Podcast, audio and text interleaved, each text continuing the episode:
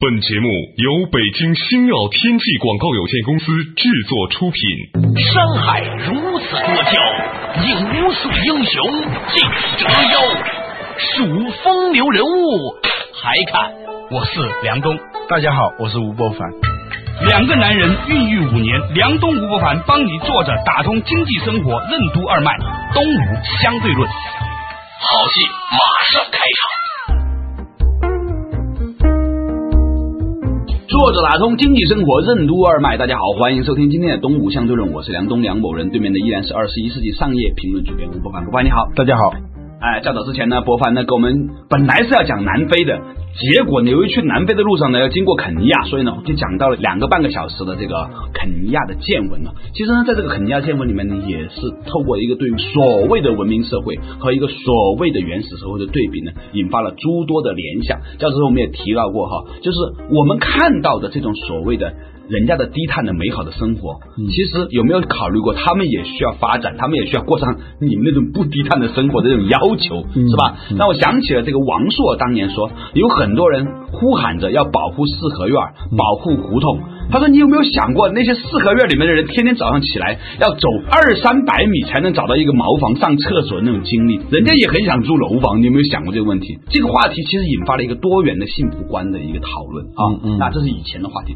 我们继续跟随着博凡，看看他在非洲有什么的感悟。嗯，为什么说想爱上非洲不能从南非开始？为什么说举办世界杯要比举办奥运会难度更大？什么是钻石与水悖论？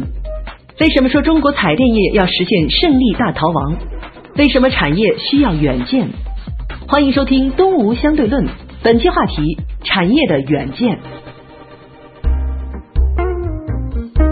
话说在肯尼亚啊，我们就看到了一个真实的什么国家地理杂志里头的那些场面，对，当然没有那样精彩。人家在那儿守两年时间拍到的那个狮子、犀牛那种生活景况，啊我们啊想在看到了呢呃两个，两个小时里面体验，对那是很稀薄的嘛。对对对，有让你惊奇的地方，也让你失望的地方。嗯因为旅游能给你的东西实际上是非常有限的。一个地方的魅力，有一部分是它本来有的，有一部分是想象得来的，还有一部分是由媒体来包装出来的。在肯尼亚体会到这种文明过山车的这种感觉，对从游牧社会到 CBD 的这种感觉以后，我们就到了另外一个地方——南非。南非呢是一个很特殊的国家，对，你想爱上非洲的话，肯定不能从南非开始，因为南非是一个非常发达的国家，很像人欧洲是吧？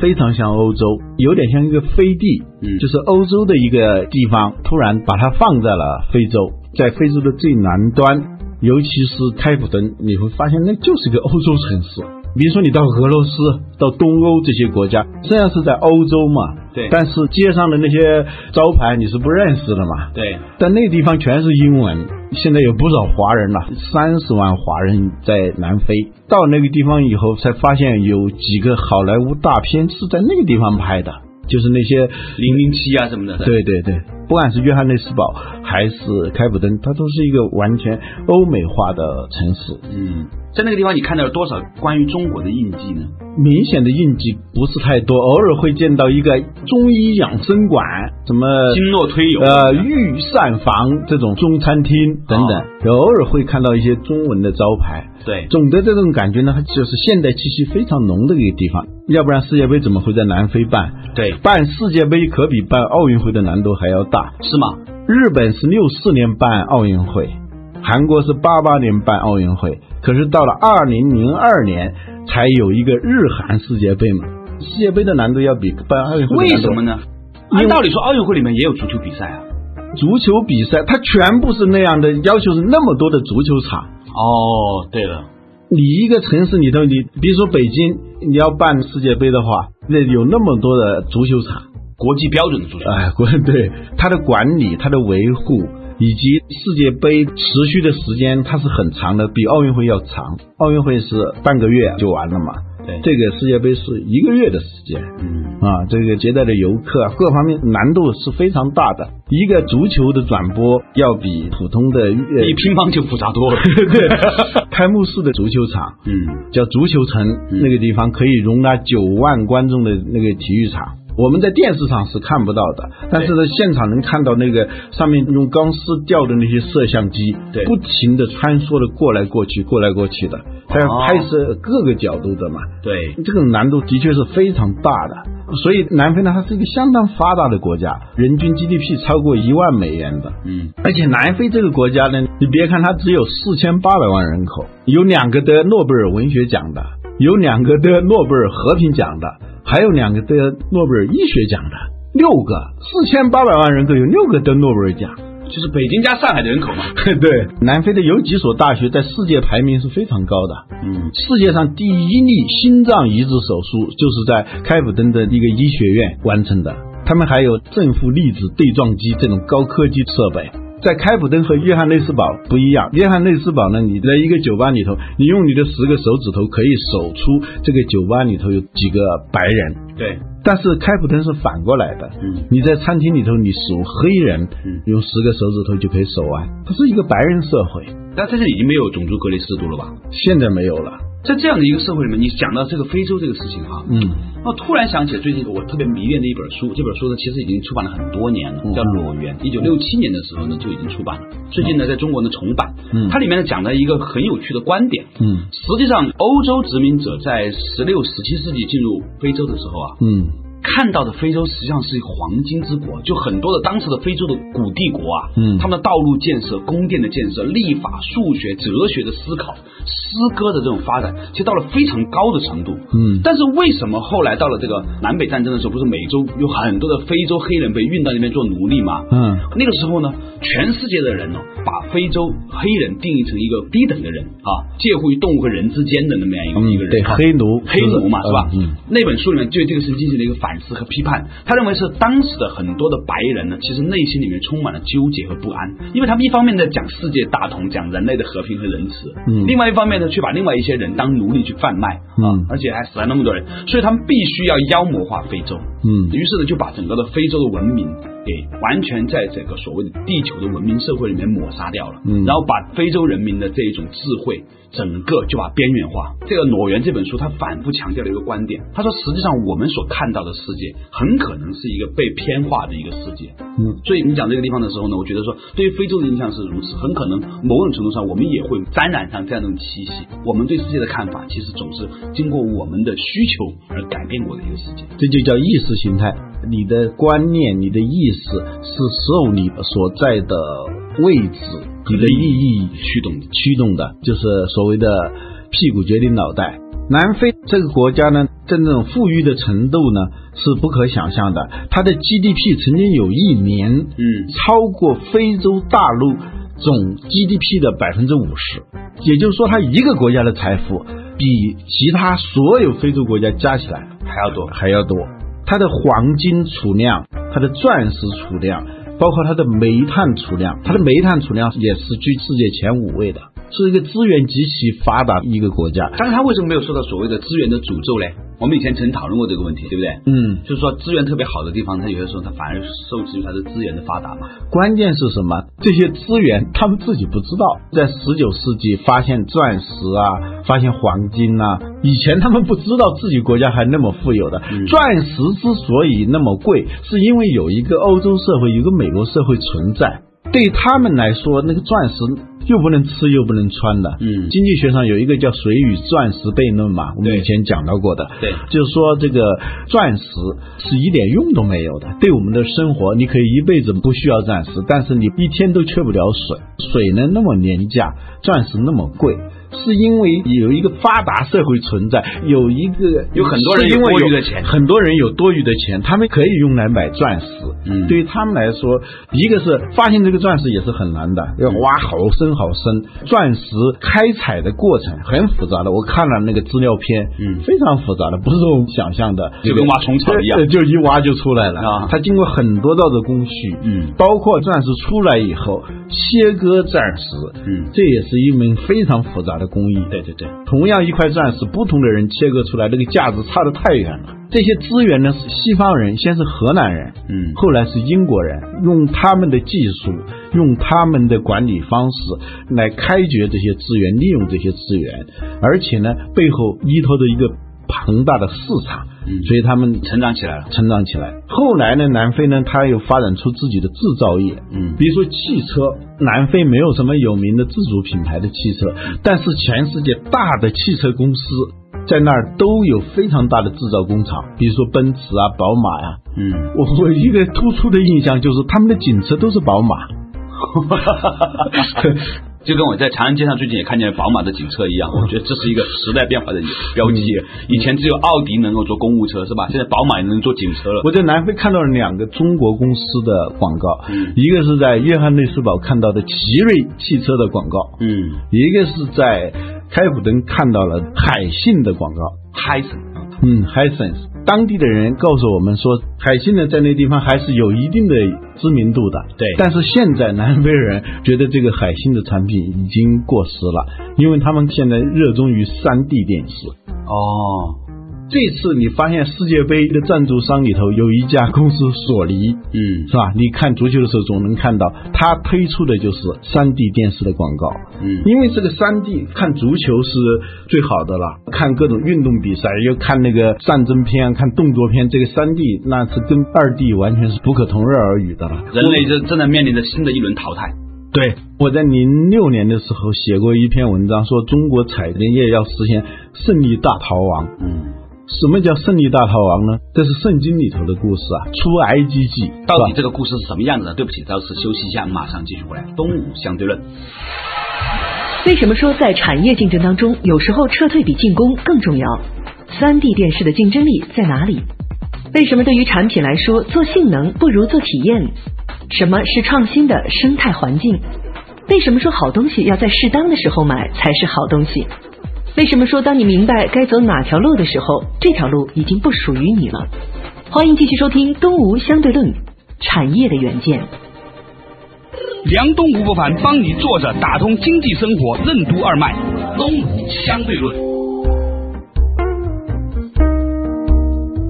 作者打通经济生活任督二脉，继续回来到东吴相对论。刚才呢，老吴啊讲到了中国彩电业的胜利大逃亡，就是说，当我们好不容易建立了庞大的电视工业生产体系的时候，人家开始玩三 D 电视了，好不容易我们用纸擦上屁股，人家用纸擦嘴了， 所以呢，现在要出埃及记，要胜利大逃亡。哎，嗯，我说的意思呢，就是说战争嘛，无非是进攻和撤退。对，善战者不仅要善于进攻，而且要善于撤退。对有时候撤退比进攻还要重要。你要要逃买股票啊，最重要的不仅仅是 买， 关键是要卖嘛。什么时候买进并不是最重要的，什么时候卖退出出啊，那是最重要的。嗯进入一个产业竞争的时候，你如果不懂得撤离的话，嗯在正确的时刻做正确的事情，你不懂得此地不可久留，你很可能就在那个地方被套牢了。嗯比如说，有一段时间我们国产品牌一下子把国际品牌，尤其是日本的那些电视，嗯打得落花流水，对基本上没有什么空间了。我们的长虹，嗯包括海尔、康佳这些彩色电视机啊跟索尼、跟松下相比，性价比要高得多嘛，一下子就把他们给我让们的他们 TCL 还可以去收购欧洲品牌了，对足可对见实力有多么强大。对。但是呢，好景不长。当你觉得你已经占领了一个地方，已经取得了巨大胜利的时候，发现气候变了，产业环境变了。那个时候呢，我们之所以能打败国外的品牌，是因为彩电它是进入一个平台期，一个技术相对成熟稳定的时期，我们一下子插进去，用我们的低成本，用我们的模仿能力，有我们这个广阔的内部市场，对二三线市场，对，一下子就能够把它打败。但是呢，正当我们取得这个胜利的时候，彩电业的业态已经在发生变化，从传统的 CRT 电视变成平板电视，这是两种差异非常大的技术。你在这个上头的优势越大，说不定你在另外一个上头的优势就越小。因为什么？因为你这个市场非常大，你不停的有满足现有的市场的时候，你顾不得去想别的，你就要把这个钱要赚足。嗯，你是只埋头拉车不抬头看路。这个时候发现 CRT 电视都卖不出去了。基塞尔当年收购哈姆逊的时候，那种感觉一定是非常荣耀的嘛。嗯哈姆逊是彩电业的巨头，但是它是在 CRT 时代的巨头，它在平板电视的技术并不强，而且收购的时候好像这部分技术也没有收购过来。对，就像说我们的联想跑去把人家 IBM 笔记本收购了，嗯结果呢，发现全世界人都在用 iPad，那种折叠出来的在键盘上敲的这种笔记本电脑，嗯嗯你做的再精巧，你做的再美轮美奂，那也是壳儿做的美轮美奂。所以当时我说啊，我们在竞争的时候，一定不要想方设法、不遗余力的挤进泰坦尼克号的头等舱。对，而是应该如何寻找救生筏。因为这个 CRT 已经是快要过去了，嗯你拼命的要做大做强，结果你是在原有的即将结束的一个产业领域里头，你要做大做强，越大越强，就意味着你在下一轮的竞争中就会越被动。越被动。嗯实际上就是我们可能很多人都忽略掉了这种技术和用户体验的这种变革，尤其是在这种我们的电子产品的这种变革的这种速度，嗯可能远超于我们的想象。 对，我们曾经以为这个世界上所有东西都已经有了，没有什么东西需要排队了。你现在看看，看看嗯 iPad 的那种排队的程度，在一个物质那么发达的地方，对啊，这个社会物质极大丰富的时候，你制造出来的东西需要别人来排队，这真的是一个奇迹啊！最近的我们都在托别人从美国带 iPad 回来，现在是还比较难的。有的人本来最近要回国，他不能跟你带，是因为他自己买 iPad 的时候是用信用卡刷的，对一张信用卡只能够买一台，买一台，下一次你刷就不卖给你了，他有记录的。它还不能用现金。啊，不能用现金。我在想，我们中国什么时候能制造出这样的产品，让人只能用信用卡买，而且只能买一次，真是只有只有火车票呢， 咱们也能生产一些东西是 吧？春运期间的火车票应该是可以做到的。 比如说，基塞尔最近又在投资，好像是两百个亿，嗯，研发平板电视八点五代。实际上，平板电视在夏普那儿已经是十代了，第十代了。你八点五代，这又是一个在泰坦尼克号上挤进头等舱的行为。但是我觉得有趣的地方就在于说，他还有两百个亿去买，这真是说明有很多事情是不能想象的。问题就是你现在能搞到第十代，那也是平板电视， 对你搞到一百代，但是人家大家变成三 D 电视啊，三 D 电视，因为为什么三 D 电视它很有竞争力呢？我们曾经讲到过一个观点，就媒介工具啊，嗯最初的时候它是提供普通的信息，嗯，但是呢，到一定时候它是要提供体验，对，性价比是可以算的，嗯，但是体验它就很难算。对，有钱难买乐意，你知道吗？头等 舱，头等舱跟经济舱的票价，嗯差两倍甚至三倍，对，那无非就是一点体验嘛。对，讲性价比，无非是从北京到广州，从北京到纽约，基本的功能是一样的。对，就有人愿意为了那么一点体验，掏很高的那种价格。我甚至觉得说，就是很多飞机啊是故意把经济舱做的那么难 做，逼着你必须要做商务舱经济舱是不赚钱的，主要航靠空卖公那几张商务舱来对赚钱对，航空公司的经济舱就跟商学院的 MBA 一样是不赚钱的。对，呃不量而已。对，商学院主要是赚你们这种 EMBA 的钱。还有这长江商院那种总 E C U 班，哇，对对疯掉了五六十万，对能学什么呢？对，他就加那么一点点东西，那些性能、那些体验所要求的成本，嗯是跟它的售价极不对称的。对，他就利用这一部分在赚钱，所以做体验的东西就会卖出很高的溢价出来。戴尔为什么会衰落？我们以前讲过，戴尔为什么会衰落，是因为你做的这种电脑啊，嗯它只是提供性能，嗯，讲的是性价比。零五年的时候，戴尔开始走下坡路，是因为零五年的时候，苹果开始走上坡路了。嗯，人们就不再仅仅是要求提供一个性能的一个工具，而是要提供更好的体验。对，对于一个经济不宽裕的人来说，3 D 电视跟平板电视，甚至跟传统的 CRT 电视没有多大的差别，不就是看电视嘛？对，但是呢，平板电视比 CRT 电视卖的贵3 D 电视要比平板电视卖的更贵。总有一部分有多余钱的人来买这种在钱不多的人看来是多余的事儿。多余的事儿。但是这个事情引发了我最近的一个联想。嗯，你说这个三 D 电视机是出来了，啊有没有那么多三 D 的电视节目？因为你录制的整个工业啊，啊拍摄的工业呢，它是个非常庞大的工业。对这就意味着中央电视台要直接从四比三不用十六比九了，直接要换到三 D 的，这样才能满足这个终端播放器的要求。你知道，我前两天在微博上发了一个，我就说我非常怀念没有十六比九的年代。嗯那个时候我们看电视里面的女主持人呐、个个穿的旗袍都很性感的。啊这一次呢，主流电视台哈、嗯搞了一个足球节目，是吧？嗯找了一个女主持人，她被迫呢站在那个画面的旁边，因为嗯中间呢要放上那个伟大的赞助商。你知道这个十六比九电视呢，它要把两边拉得更宽嘛。嗯这个挺漂亮、挺苗条的一个女主持人，在那个电视里面生生的被拉成很粗的腿，你知水道吧？桶啊，啊，我就觉得对他来说太不公平了。嗯我的意思就是说，电视机真是一个扭曲真相的地方。 咱们不能说电视本来扭现曲在真崇相尚的吧是叫什么？叫锥子脸、筷子腿，是吧？对。呃， 结果经过这个十六比九一弄的话，它就变成了水桶腰，是吧？水桶 腿、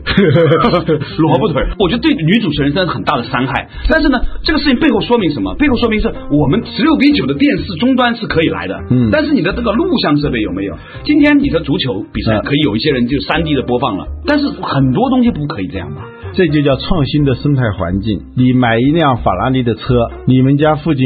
一条高速公路都没 有，一条高速公路都没有，然后全是泥没地还吧没有地方去买那个九十七号汽油，对 你得只有柴油你得你得买个夏利车，天天到很远的地方去运那个九十七号汽油回来。 当时平板电视在中国卖的不好，你知道为什么？就是你说的这个问题，因为它还不具备那个创新生态系统。对，电视台放的还是传统的那个四比三的嘛。啊， 对，四比三的，你买这个很贵的平板电视回来，看到的都是一群胖子，一群很笨重 的、在挪动着身躯的一些人，是吧？对对对对对对对， 嗯所以有经验的主持人呐、都尽量把自己往画面中间放，因为旁边会拉得更宽。现在不一样了，平板电视一个它的这个价格一直往下掉。 对我曾经预测过，这个预测还很准确，就是一英寸一百块钱，啊，比如说四十英寸四千块钱。当时啊，零六年的时候，我你简直用卖白菜的心态去面对这个事情， 按斤卖嘛。因为那时候四十英寸的电视卖一万多啊，啊五十英寸的时候电视卖两三万了，都索尼的，对就非常贵，五十五英寸的卖快五万块钱了，对。当时呢，我也不是什么先见之明，就是那么呃一口一说变的半带直觉，半带情绪啊，推算说一英寸一百块钱对是一个理想的价 位， 果然是农三代哦 哇！ 结果现在差不多了嘛啊啊现在你要一个三十二英寸的三千多块钱差不多了嘛？对对对这是另外一个角度，从企业的角度来说是另外一套逻辑，从消费者的角度来说有一套逻辑。你想生活的幸福一点，嗯，不要被这个厂商的节奏所拉着走。对或者说好东西啊，要在适当的时候买，它才是好东西。对要不然不仅是性能很差，而且价格也很高。对春节期间我顺手买了一个电视，嗯，是因为我长期拒绝用平板电视，我觉得那个性价比太差了，对又贵，然后看出来都是一群胖子，实呃，在 不怕人呃 对，现在它的技术也逐渐的过关了，对有一些电视台呢发的呢，它也不再是那种四比三的了，看上去也比较舒服，嗯关键是它价格已经降到了我能够接受的地步，嗯五十五英寸的电视八千五百块钱，啊，跟一个 iPad 差不多， 对，按基版的就是 iPad。贵一点的手机嘛，是吧？五十五英寸，我把它放在家里的时候，我觉得真的是太大 了。对，家里面那么小一客厅，贴着看， 要把望远镜调过来才能在家里看电视。哦你在适当的时候买正确的产品，还要在正确的时间去购买。厂商呢，你要反过来看，不能因为说这个东西还不成气候的时候，你就不去做它。 对，你应该有一个提前量。这就是查尔斯汉蒂说的：当你明白你该走哪条路的时候，这条路已经不属于你了。我们平板电视是这样，下一步三 D 电视可能也是这样。可能也是这样。对，咱们今天说的话题是什么呢？要总结一下回来了呃哈呃。话说呢，就是博凡呢在南非呢看到了一个海信的广告牌 儿，说海信呢以前在南非呢很流行，现在不流行了，因为当地的人呢开始流行看三 D 电视了，但是海信不干这事儿，于是引发了一个讨论，嗯就是说我们的这个技术变革要跟上脚步，但是又引发了另外一个讨论，技术变革呢对我们消费者来说呢，你也不能完全跟着这个技术变革的脚步走，因为呢厂商有厂商的逻辑，他们彼此在竞争，但是呢我们如果成为最开始尝鲜的那部分人，很可能成为尝鲜的小白鼠。总而言之，作为消费者，你要保护好自己的资源，同时呢也要理解整个工业时代的逻辑，否则的话呢，你只不过是变成了是人家陪尝试用的一个陪葬品而已。好了陪太子读书，陪太子读书的陪葬品。呃好了，感谢大家收听这一期的《东吴相对论》，我们下一期同一时间再见。为什么足球比赛的最高境界比的是文化心理素质？什么是士气？为什么说士气是一种旋律、一种节奏？为什么有的球队开场落后就会一败涂地，而有些就能反败为胜？什么是连胜的艺术？为什么说一个团队中看不见的氛围正是取胜的关键？明天同一时间，欢迎继续收听《东吴相对论》连胜的艺术。